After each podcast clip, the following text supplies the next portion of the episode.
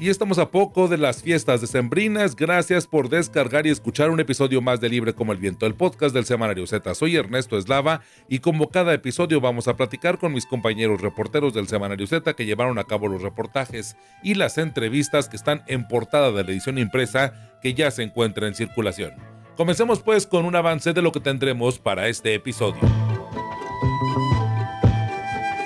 Mantente informado en el Semanario Z y súmate a nuestras redes sociales. En Facebook nos encuentras como Semanario Z, en Twitter como arroba Z Tijuana, en Instagram como arroba Z.tijuana y en TikTok como Semanario Z. También visita ztijuana.com. En la edición 2490 del 17 al 21 de diciembre del 2021 del Semanario Z tenemos Después de una reunión con el presidente de México, el exgobernador Jaime Bonilla filtró lo que, sería nombrado subsecretario de Gobernación. Andrés Manuel López Obrador sugirió que Jaime Bonilla puede regresar al Senado y trascendió que le fue ofrecida una embajada.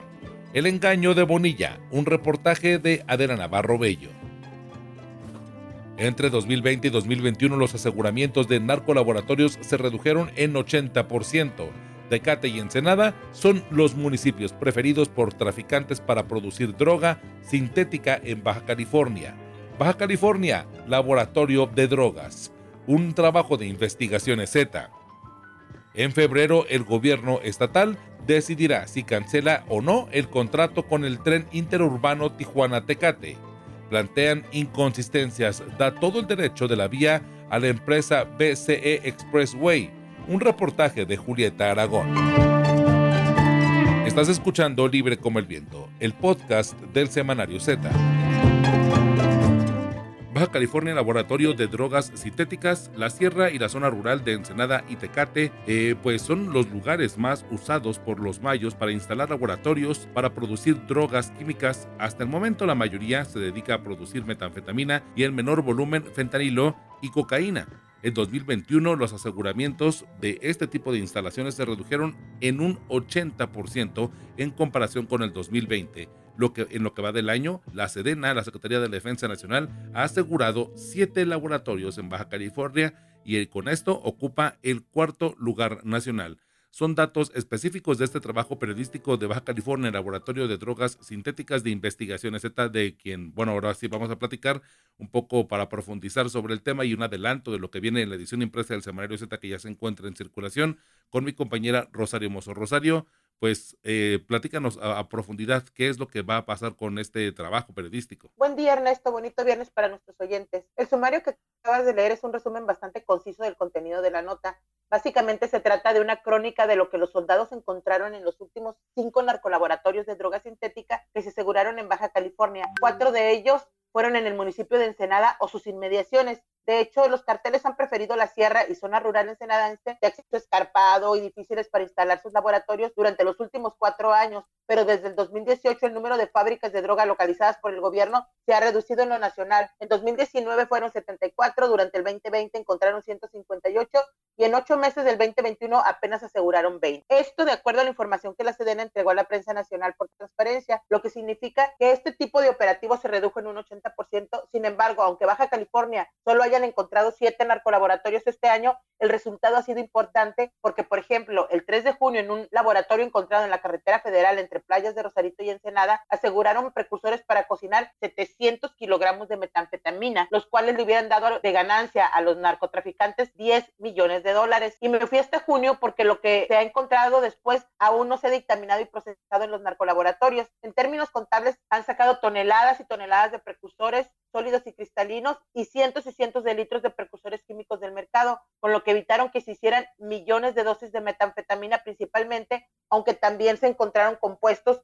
para cocinar cocaína y fentanilo, pero estos en un 10% menos por lo menos. Oye, Rosario, y bueno, en este, en este trabajo periodístico también eh, se aborda el tema de que eh, pues el alto costo que se ha tenido con estos aseguramientos. Así es, fíjate que algo que caracterizó la mayoría de los laboratorios en Ensenada fue que estaban ubicados en zonas de muy difícil acceso. ¿Cómo llegaron los traficantes con esas cargas tan pesadas a esos puntos de la sierra? Se ignora. Pero la realidad es que la Fiscalía General de la República le está costando mucho dinero sacarlos y destruirlos. Como todos los compuestos para crear drogas sintéticas son altamente venenosos y además de afectar la salud de los consumidores, dañan el medio ambiente, el gobierno debe pagar a una empresa especializada en confinarlos. Pero resulta, por ejemplo, que en algunas zonas deben sacar esos precursores en helicóptero y darles una disposición final proceso que puede costar más de un millón y hasta un millón y medio de pesos. La segunda opción es confinarlos en la misma sierra, pero sigue siendo caro. Se habla alrededor de medio millón de pesos y solo se puede hacer si los organismos ambientales consideran que existen las condiciones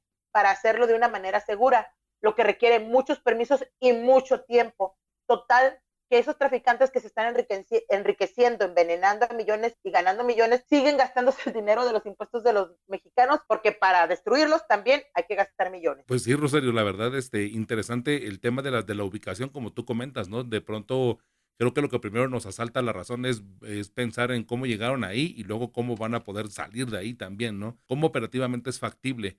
Oye, pero pero las autoridades que, que, que hablan o qué dicen al respecto de los dueños, precisamente de estos espacios y de todos estos insumos de los narcolaboratorios, de los precursores, de las drogas sintéticas. De acuerdo a las autoridades, son los mismos que sembraron los 162 plantíos asegurados en el año, los que se están peleando las calles a punta de bala y están metiendo droga a Estados Unidos por la frontera, que son los grupos locales, que traen cocineros de, estados, de sus estados de origen, Sinaloa y Jalisco, y los mandan a trabajar a la sierra. En el caso de Ensenada mencionaron el cártel Arellano y al de Jalisco, pero aseguraron que la mayoría pertenece a los operadores de El Mayo Zambada y destacaron nombres como el de Ángel Antonio Holguín Carrillo, Cristian M. Arce y Benjamín Franco, presuntos criminales que aseguraron encabezan una célula que intentan detener desde el año pasado como consecuencia de un operativo realizado por la FGR que incluyó cateos en Sinaloa, Ciudad de México, Estado de México y en el puerto de Ensenada, en el que detectaron la participación de una empresa de Hong Kong que, que tiene operaciones en Alaska y en Estados Unidos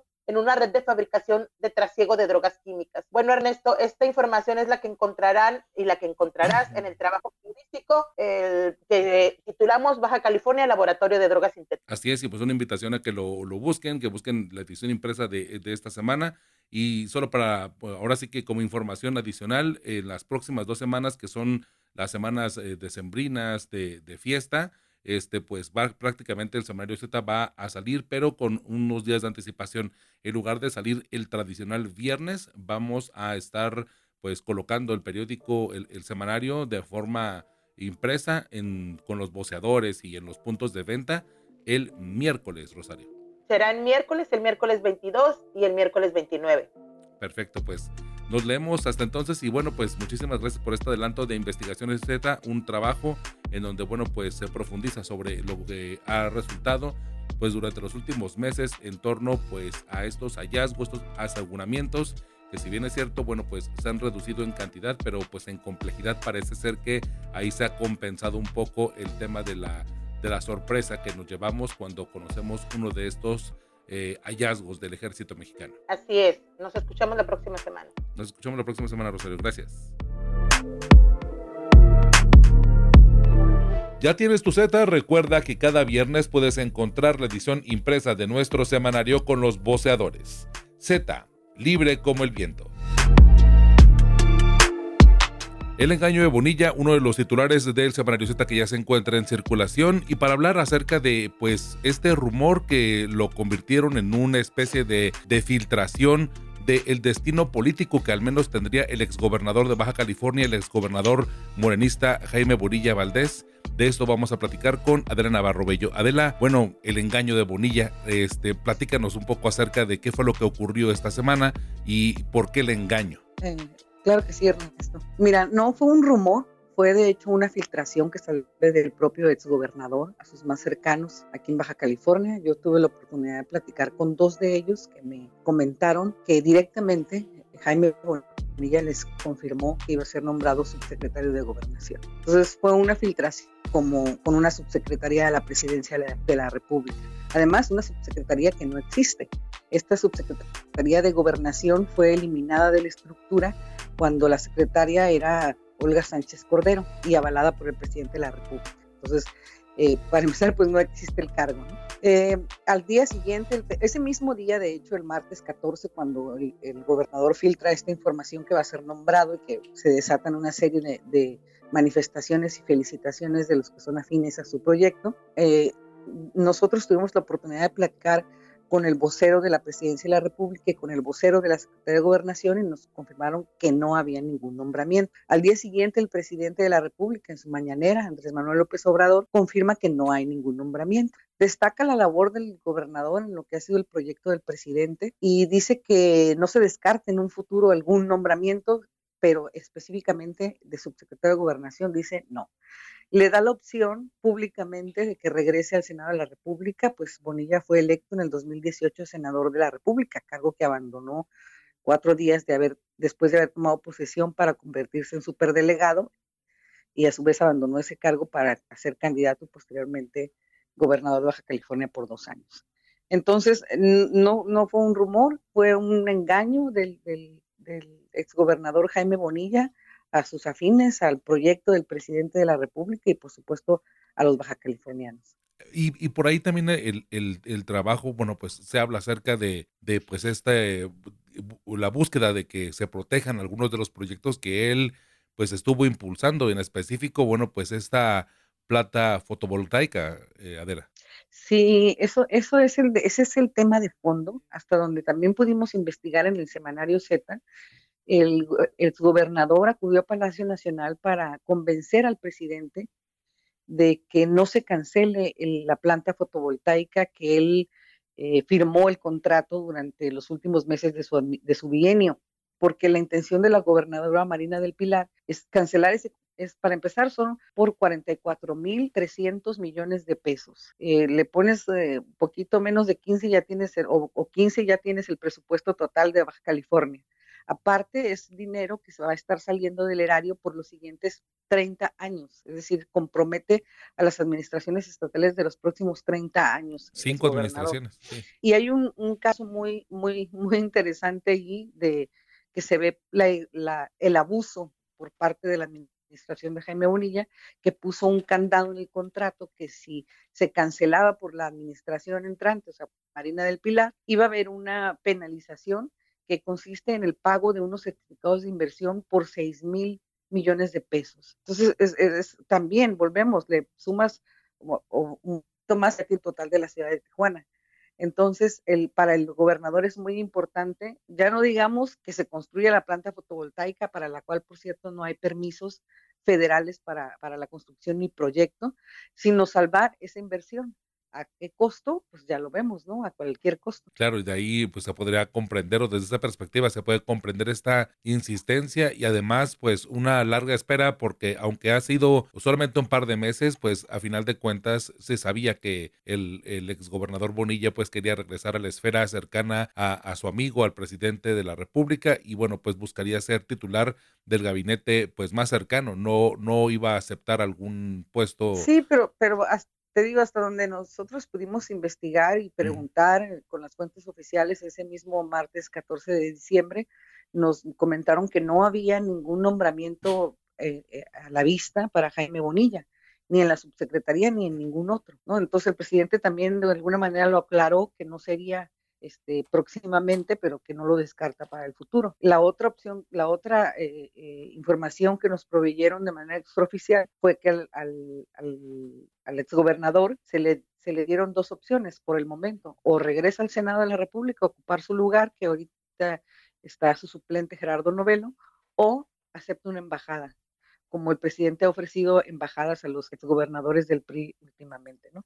Y bueno, pues por la filtración y porque Bonilla está aquí, pues es evidente que no la aceptó. Entonces, en el gobierno de Baja California van a insistir en, están analizando, también lo publicamos en, en otra sección del semanario, en Dichos y Hechos, cómo están analizando con la Secretaría de Hacienda, con abogados, la manera de cancelar la planta fotovoltaica por cara, porque no tiene permisos, porque no tiene un proyecto sólido y aparte pues porque sería muy dañino para las arcas del Estado. Entonces están analizando cómo cancelar el proyecto sin que tengan que pagar esos certificados de inversión por 6 mil millones de pesos. Entonces es un tema que nuestros lectores pues van a estar viendo en, los, en las siguientes semanas y ediciones que le vamos a estar dando seguimiento. Sí, claro, porque eh, ahora sí que el, el cuento no termina aquí. Eh, esto es apenas un, un capítulo más de, de, la negociación y bueno, de este proyecto que pues desde que se eh, pues licitó, ya ah, se había abordado el asunto desde el semanario Z, así que ahora sí que números anteriores en ztijuana.com pueden encontrar ah, el contexto de qué trata esta plata, planta fotovoltaica y bueno, pues las negociaciones ahorita actuales políticamente que pueden impactar a las finanzas de Marina del Pilar. Oye, Adela, y este... Y... De los baja californianos, de hecho, del Estado. Claro. Adela, este, y ya nada más para, eh, ahora sí que cerrar el, tema, eh, eh, hablar un poco acerca de, los números siguientes. No vamos a estar en viernes, va a estar en miércoles por el tema de las fechas decembrinas, ¿correcto? Sí, fíjate que, digo, nuestros lectores ya están acostumbrados y a nuestros nuevos lectores pues les pusimos por ahí un anuncio y les estaremos recordando a, a partir de nuestra, a través de nuestras redes sociales que las últimas dos semanas el semanario Z se publica en miércoles, no en viernes. Nada más, de hecho son tres semanas al año, las, dos últimas de diciembre y la Semana Santa. Y esto lo hacemos con la intención de que quienes van a salir a, o van a salir a atender a sus familias o van a estar muy ocupados con, con la celebración de la Nochebuena, del Año Nuevo, pues tengan oportunidad de adquirir su ejemplar del semanario Z dos días antes de las celebraciones, para pues que celebren informados, vaya. Entonces nos buscan el miércoles en lugar del viernes. Perfecto, pues entonces nos leemos. En esta ocasión eh, ya está en circulación el nuevo, el nuevo número del semanario Z y la próxima semana y la siguiente, es decir, las últimas dos del 2021 en miércoles. el miércoles podrán encontrar los puntos de venta y con los boceadores. Así es. Adela, tus redes sociales para mantenernos en contacto y bueno, pues para seguir platicando acerca de este capítulo político, económico, social que estamos viendo con el tema de, pues no solamente el trasfondo que lleva eh, una simple, o lo que pudiera parecer un simple movimiento político de dónde se va a reubicar o dónde va a encontrar un espacio laboral eh, Jaime Bonilla, que tiene, bueno, pues de alguna forma algo más profundo. Así es. Bueno, sí, claro que Adela Navarro en Twitter, Adela Navarro Bello en Facebook y Anbello en Instagram. Perfecto, pues te leemos y muchísimas gracias, Adela. Gracias, sí. Hasta luego.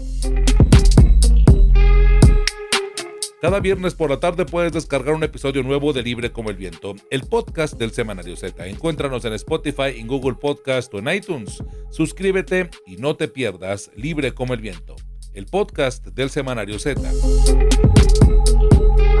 Tren interurbano en Veremos. Es uno de los reportajes principales del Semanario Z que ya se encuentra en circulación y habla acerca de los problemas que tiene este proyecto, un nuevo proyecto de transporte público que se, se desarrollaría sobre las vías del tren que ya se encuentran en la ciudad de Tijuana. Con aproximadamente ocho estaciones, cruzaría toda la ciudad, más de 30 kilómetros desde la puerta de San Isidro, desde la garita de San Isidro, hasta llegar a Maclovio Rojas, a la zona este de la ciudad de Tijuana. Un proyecto que pues de nueva cuenta cobra la ilusión de tener un transporte público rápido, eficiente, que pueda conectar en menos de 40 minutos un trayecto que ahora en transporte público se hace de dos horas y media, pero al parecer tienen diferentes dificultades que podrían obstaculizar que este proyecto se concrete. Julieta Aragón, bueno, eh, tú desarrollaste este trabajo de, hacer la comparativa, qué es lo que se ve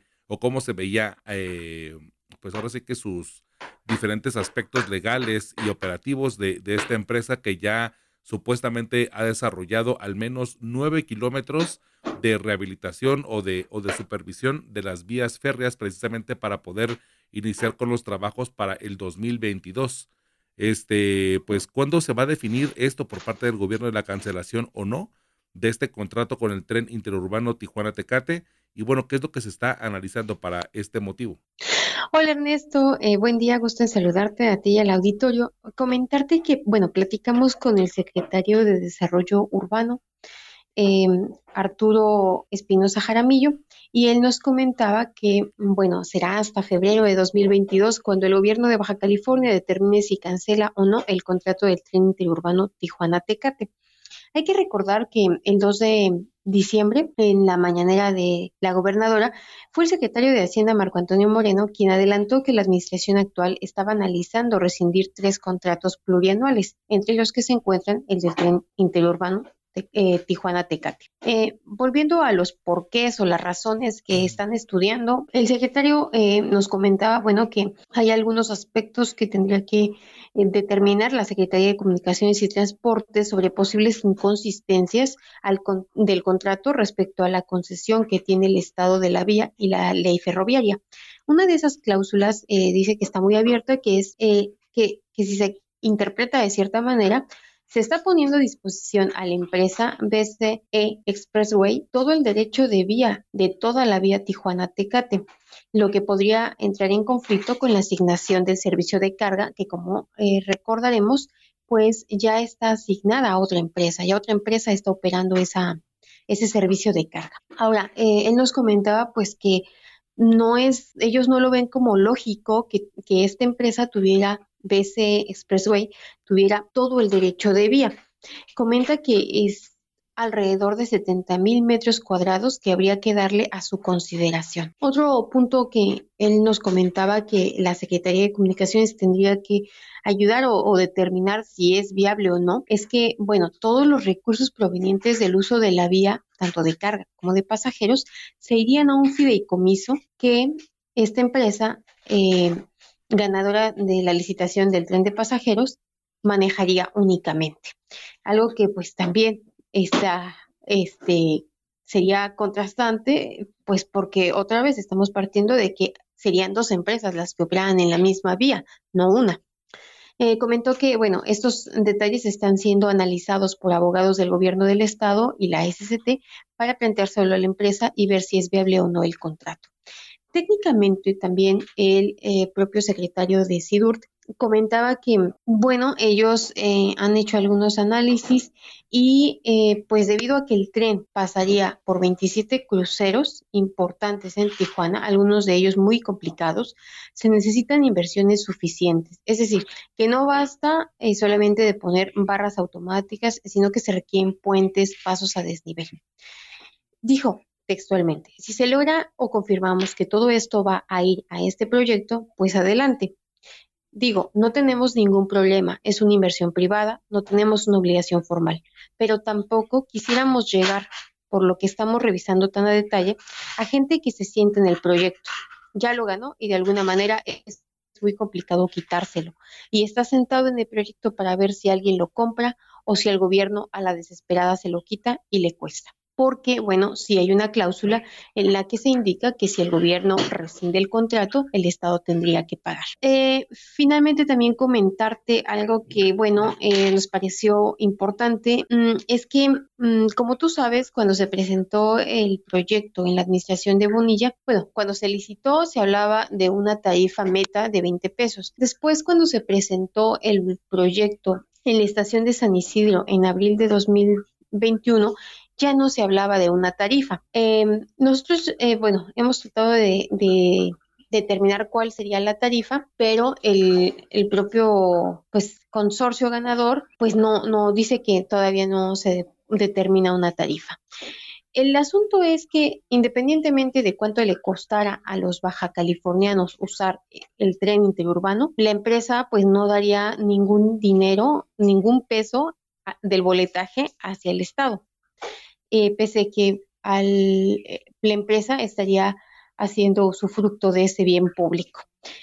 Es un punto que también nos eh, comentaba el secretario que sería sujeto a negociación en todo caso si decide el Estado que se prospere con el proyecto. Sí, claro, de hecho ellos en la presentación que tuvieron de, de este proyecto hacia el público en general, hacia los medios, ellos hablaban acerca de un boleto y vamos a decirlo así, inteligente, muy similar a lo que se utiliza ah, en la Ciudad de México, bueno, mejor dicho, en el Estado de México, en el tren que sale de, de Buenavista, eh, en donde se cobra por el kilometraje, es decir, que de una estación a otra, este, se calcula el kilometraje y eso es lo que pues te descuenta de la tarjeta inteligente. Aquí eh, la corrida tendrían que tener los pasajeros al menos pues un crédito de 40 pesos porque la distancia o la corrida completa de San Isidro al Maclovio Rojas estaría estimada en 40 pesos. Y de ahí, si uno utilizaría menos este, estaciones, si no recorre toda la, la, pues ahora sí que la corrida completa, valga la redundancia, pues eh, sería eh, proporcional o porcentualmente un costo este del boleto. Eso es lo que se manejó en ese momento. No sé si ya se arrepintieron o no, pero al principio, bueno, pues esto era lo que, esta era la idea que sí, a final de cuentas, pues duplica por eh, el boleto, el costo del boleto para el pasajero a lo que en espíritu se había prometido. Oye, este, Julieta, pero ya ellos ya han estado haciendo algunos este, análisis. Ellos presumieron que habían hecho trabajos en al menos 5 kilómetros de vía y en otros 5 eh, kilómetros, en un 90% ya habían hecho trabajos, en otros 5 kilómetros iban apenas a la mitad, en un porcentaje aproximadamente un 50% de avance. Este, pero, ¿qué es lo que más se ha hecho o qué avances ha tenido este proyecto? Y pues de cancelarlo, ¿qué implicaciones tendría? Sí, mira, este, bueno, en principio em, el proyecto ejecutivo entiendo que todavía no, no lo han terminado y por lo tanto eh, todavía no lo presentan a la Secretaría de Comunicaciones y Transportes. Según em, el secretario Arturo Espinosa, bueno, hasta el 10 de diciembre la CIDUR tenía presentaciones de PowerPoint, pero no tenía en sí como los documentos que validaran pues cómo van a solucionar los cruces y la comprobación de los estudios técnicos. él nos comentaba, bueno, que no es válido ningún avance si no tiene por escrito de manera formal y bien justificada, pues los avances que la empresa dice que ha tenido. Comentó que ellos, eh, no sé si tú recuerdas que eh, después del 2 de marzo ellos hicieron una conferencia de prensa para comentar, bueno, pues ahora sí que la, la extrañeza de que el secretario de Hacienda hubiera dicho que iba a cancelar el bueno, que se iba a cancelar el proyecto. Y en esa conferencia de prensa, ellos comentaban, bueno, que ya habían invertido 400 millones de pesos. Este, y que, bueno, estaban por presentar este proyecto ejecutivo. Eh, pero Sidur dice que en los trabajos técnicos no llevan, este, pues, un avance que pues mayor, ¿no? Que dice que están muy atrasados, que llevan alrededor del 25% del programa y eh, pues que estos estudios de análisis técnico estructural de vías, de drenajes y de puentes, pues están este, pues muy atrasados y em, pues básicamente tienen que terminar de hacer eso para presentarle la serie de proyectos a la Secretaría de Comunicaciones a fin de que les diera el visto bueno. En cualquier caso, el secretario previó que si se lograra eh, modificar el contrato y, bueno, seguir con el proyecto, el proyecto iniciaría hasta 2024. Sí, claro. De hecho, ese es una, un, gran tema, el asunto de, de, las demoras y ver qué es lo que más implicaría en, en caso de que, de que fuera positivo, pero eh, nada más, y ahorita cabe recalcar que en el reportaje solamente se habla de cuestiones meramente técnicas, algo pues eh, legal, ¿no? En el plano incluso, vamos a decirlo así, de entre lo legal y político, todavía faltaría el asunto de los problemas que aquí hemos narrado y que hemos platicado en el podcast y que nada más falta entrar un poquito a Google para poder ver que de pronto los, eh, las, los gremios o las agrupaciones mm. de transportistas pues todavía no levantan la voz, todavía no se sabe exactamente qué es lo que opinarán y aunque a veces las decisiones de gobierno pues son muy tajantes, eh, históricamente, al menos en el tema de transporte público, sabemos que tienen un peso bastante significativo y que este sería prácticamente el quinto proyecto que se cae o bueno, se caería en dado caso de que, de que el transporte público, eh, los gremios que ya existen, se opongan porque pues uno fue el BRT, otro ha sido la ruta troncal, han pasado varias este, ideas, varias propuestas, varios, varios eh, proyectos, incluso algunos que eh, empezaron o que tuvieron un inicio, como el caso de la ATT o como el caso de, de, de el CID, y que pues a final de cuentas ya cuando los vemos a distancia, pues el CID ya no es lo que fue o lo que al menos en papel y en proyecto ejecutivo pues se presumía, ¿no? Por ahí de la administración tanto de Jorge Astazarán como de Enrique Peña Nieto. Sí, lo que tú comentas es muy importante porque a final de cuentas, eh, pues si no hay rutas alimentadoras, pues va a pasar lo mismo que el CID, ¿no? Ahora, em, en una nota anterior que hicimos eh, hace ya un tiempo sobre este proyecto, bueno, eh, encontramos un estudio que hizo la propia SIDUR que mandó a hacer con una empresa en la que decía que, o sea, el tren financieramente sería viable solo si hacen este reajuste de este rutas, porque si no estaría compitiendo con todas las rutas que hay y pues no sería viable financieramente. Sí, claro, porque aparte transita por zonas donde no necesariamente la comunidad está acostumbrada, que es lo que pasó con el CID.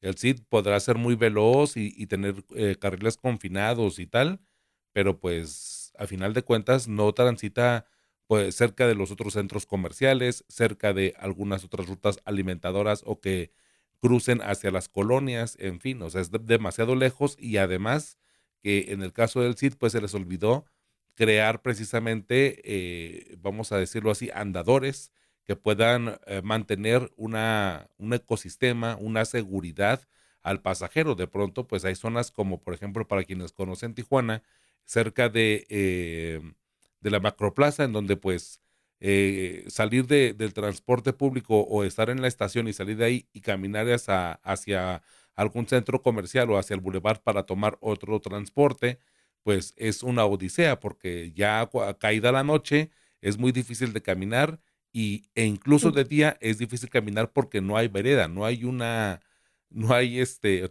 ahorita se me vino la canción en la mente de eh, se hace vereda al andar, pero se hace, camino al andar, pero a final de cuentas, este, pues nadie anda por ahí y pues obviamente pues nos ha hecho camino. Sí, entonces también, este, bueno, tal vez si, si logran conjuntar todas estas cosas sea un proyecto pues, este, que, que le dé otra cara a la ciudad, ¿verdad? Pero también se ve complicado. Pues así es, Julieta, pues te leemos en este panorama que nos pintas de forma mucho más técnica, legal y hasta política, por así llamarlo, pero pues eh, vemos que las complicaciones son bastante fuertes y y acentuadas. Veremos qué es lo que pasa ya en los próximos tres meses, dos, dos, tres meses de la resolución que tengan en torno a este contrato y ver si Baja California, al menos Tijuana, logra tener este nuevo tren que pues aspira a dos cosas, a llegar a Tecate, por eso se llama Tren Interurbano Tijuana-Tecate, y por otra parte también llegar a ser una especie de CBX y cruzar incluso al trolley de San Isidro, que eso ya es palabras mayores, muy este pues muy ambicioso el proyecto, pero pues lamentablemente los primeros pasos fueron bastante endebles. Julieta Aragón, tus redes sociales para podernos mantener en contacto y a iniciar el debate. Mi Twitter es arroba la maga de Alavi, mi correo electrónico es julie.ara.dom arroba gmail.com. Julieta, te leemos y muchísimas gracias, ahí estamos en contacto. Muchas gracias, saludos. Por ocasión especial, por las fiestas de Navidad y de Año Nuevo, el Semanario Z estará disponible el miércoles 22 y 29 de diciembre en lugar del 24 y el 31. Por ocasión especial, el Semanario Z el miércoles, en los puestos de revista y con los voceadores. Z, libre como el viento. Y bien, ya lo sabes, cada viernes por la tarde puedes descargar un episodio nuevo referente a nuestra edición impresa del Semanario Z. Gracias por acompañarnos y gracias a mis compañeros Julieta Aragón por su participación en este episodio. También gracias a nuestra editora general de información, Rosario Mozo, y a Adriana Navarro Bello y a René Blanco, codirectores del Semanario Z, y al valioso apoyo de todo el equipo de periodistas y de personal administrativo del semanario. Mi nombre es Ernesto Eslava y me encuentras como arroba Ernesto Eslava en todas las redes sociales. Y lo saben, ya lo saben, el próximo viernes los espero en Libre como el Viento, el podcast del Semanario Z. Feliz Navidad a todos, feliz Navidad a todos y a celebrar. Feliz Navidad a todos, feliz Navidad a todos, feliz Navidad a todos y a celebrar. Felices todos en casa, cantando con emoción. La noche de Nochebuena, los cantos. Para estas fechas les dejo una canción del tenor mexicano Marco Antonio Labastida. Feliz Navidad a todos. Eh, tuvimos una plática con eh, Marco Antonio Labastida, una plática bastante interesante que pueden encontrar en el episodio anterior de Spotify o bueno del podcast Libre como el viento. Eh, también te lo tenemos en videos en nuestros canales tanto de YouTube como de Daily Motion, así que disfruten. Feliz Navidad a todos de Marco Antonio Labastida y ojalá lo puedan descargar y dejar que los acompañe durante estas fiestas decembrinas. Mi nombre es Ernesto Eslava y nos encontramos, nos reencontramos el próximo viernes, el próximo miércoles, perdón. El próximo miércoles que sale la edición impresa del semanario y también tendremos la edición auditiva del podcast Libre como el Viento. El próximo miércoles, las últimas dos semanas del año, para celebrar y para estar juntos en familia. Feliz Navidad a todos, feliz Navidad